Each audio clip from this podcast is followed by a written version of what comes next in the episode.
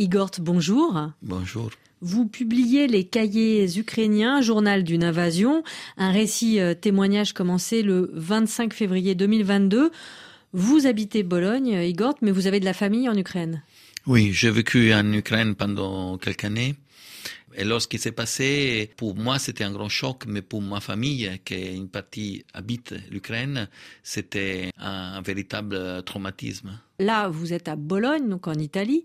Tout de suite, c'est par le téléphone que le lien s'est fait? Euh, Oui, c'était les téléphones qui commençaient à, à, sonner du matin à la nuit.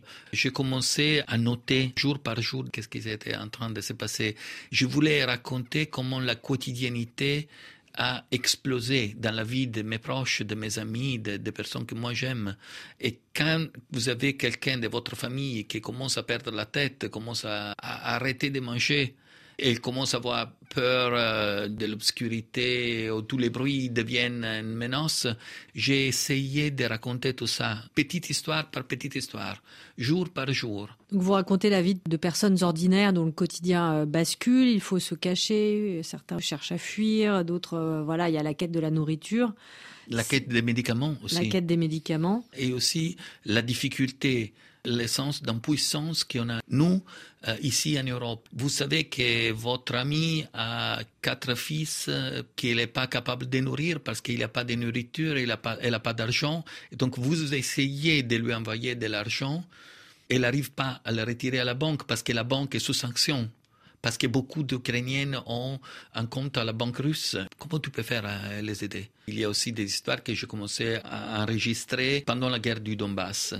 Et ça prend beaucoup de temps, surtout parce qu'on n'a pas le droit à la superficialité et on n'a pas le droit à la manque de distance. On ne peut pas tomber sur la pornographie de la douleur. Ça, c'est atroce. Et quand il y a quelque chose qui est au-delà de l'humain, alors j'utilisais un peu le style euh, cubiste que Picasso avait utilisé avec Guernica. Graphiquement, Igor, vous alternez en fait les formes euh, graphiques. Chaque histoire en fait appelle sa, forme? C'est une espèce de registre de narration. C'est important que la, partie documentaire soit en noir et blanc et l'autre soit plus euh, émotif. Et donc j'ai essayé de redonner, de reconstituer les atmosphères. Moi, j'ai vécu plus que deux ans en Ukraine et j'ai vécu à Kiev, à Dniepropetrovsk et dans le Donbass, dans la steppe. Donc, je connais les atmosphères. C'est voir la steppe et aimer Tchekhov, que c'est un de mes proches. Essayer de transmettre ce sentiment de grandeur que c'est la steppe, la nature là-bas.